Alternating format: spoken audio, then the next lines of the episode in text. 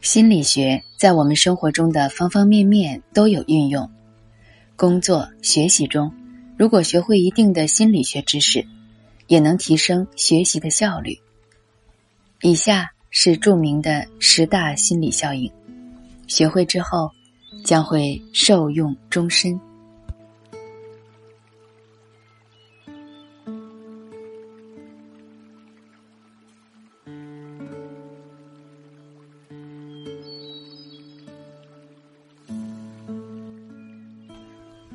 接下来向您介绍晕轮效应。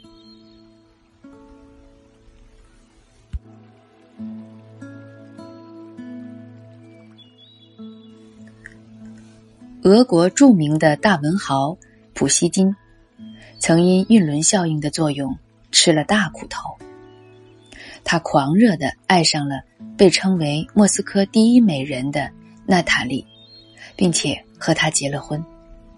娜塔莉容貌惊人，但与普希金志不同道不合。当普希金每次把写好的诗读给他听时，他总是捂着耳朵说：“不要听，不要听。”相反，他总是要普希金陪他游乐，出席一些豪华的晚会、舞会。普希金为此丢下创作，弄得债台高筑，最后。还为他决斗而死，使一颗文学巨星过早的陨落。在普希金看来，一个漂亮的女人也必然有非凡的智慧和高贵的品格。然而，事实并非如此。这种现象被称为“晕轮效应”。所谓“晕轮效应”，就是在人际交往中。人身上表现出的某一方面的特征，掩盖了其他的特征，从而造成人际认知的障碍。在日常生活中，晕轮效应往往在悄悄地影响着我们对别人的认知和评价。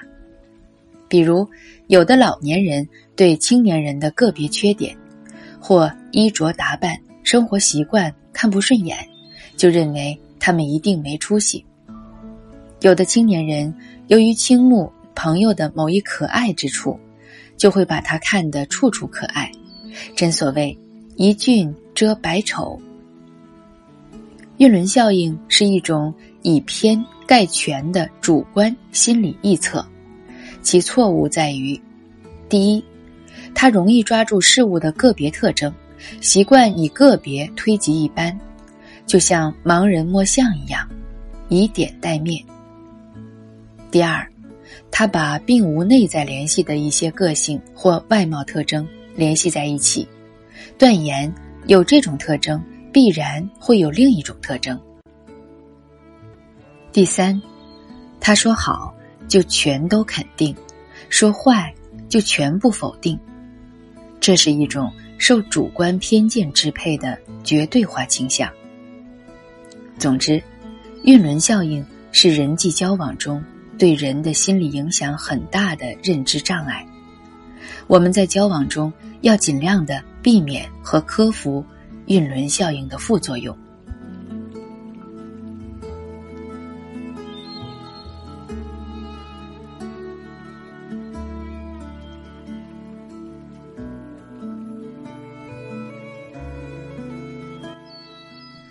霍桑效应。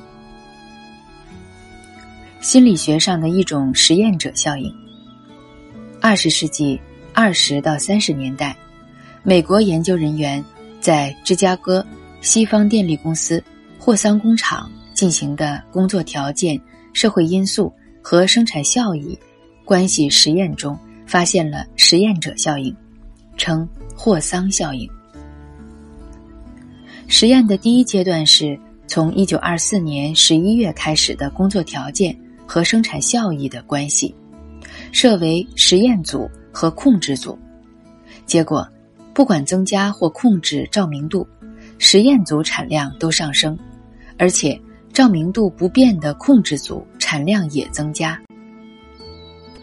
另外，又试验了工资报酬、工间休息时间、每日工作长度和每周工作天数等因素，也看不出这些工作条件对生产效益有何直接影响。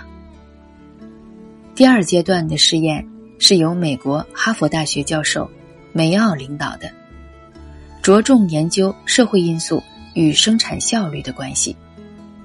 结果发现，生产效率的提高，主要是由于被实验者在精神方面发生了巨大的变化。参加试验的工人被置于专门的实验室，并由研究人员领导，其社会状况发生了变化。受到各方面的关注，从而形成了参与试验的感觉，觉得自己是公司中重要的一部分，从而使工人从社会角度方面被激励，促进产量的上升。这个效应告诉我们，当同学或自己受到公众的关注或注视时，学习和交往的效率就会大大增加。因此。我们在日常生活中要学会与他人友好相处，明白什么样的行为才是同学和老师所接受和赞赏的。我们只有在生活和学习中不断的增加自己的良好行为，才可能受到更多人的关注和赞赏，也才可能让我们的学习不断进步，充满自信。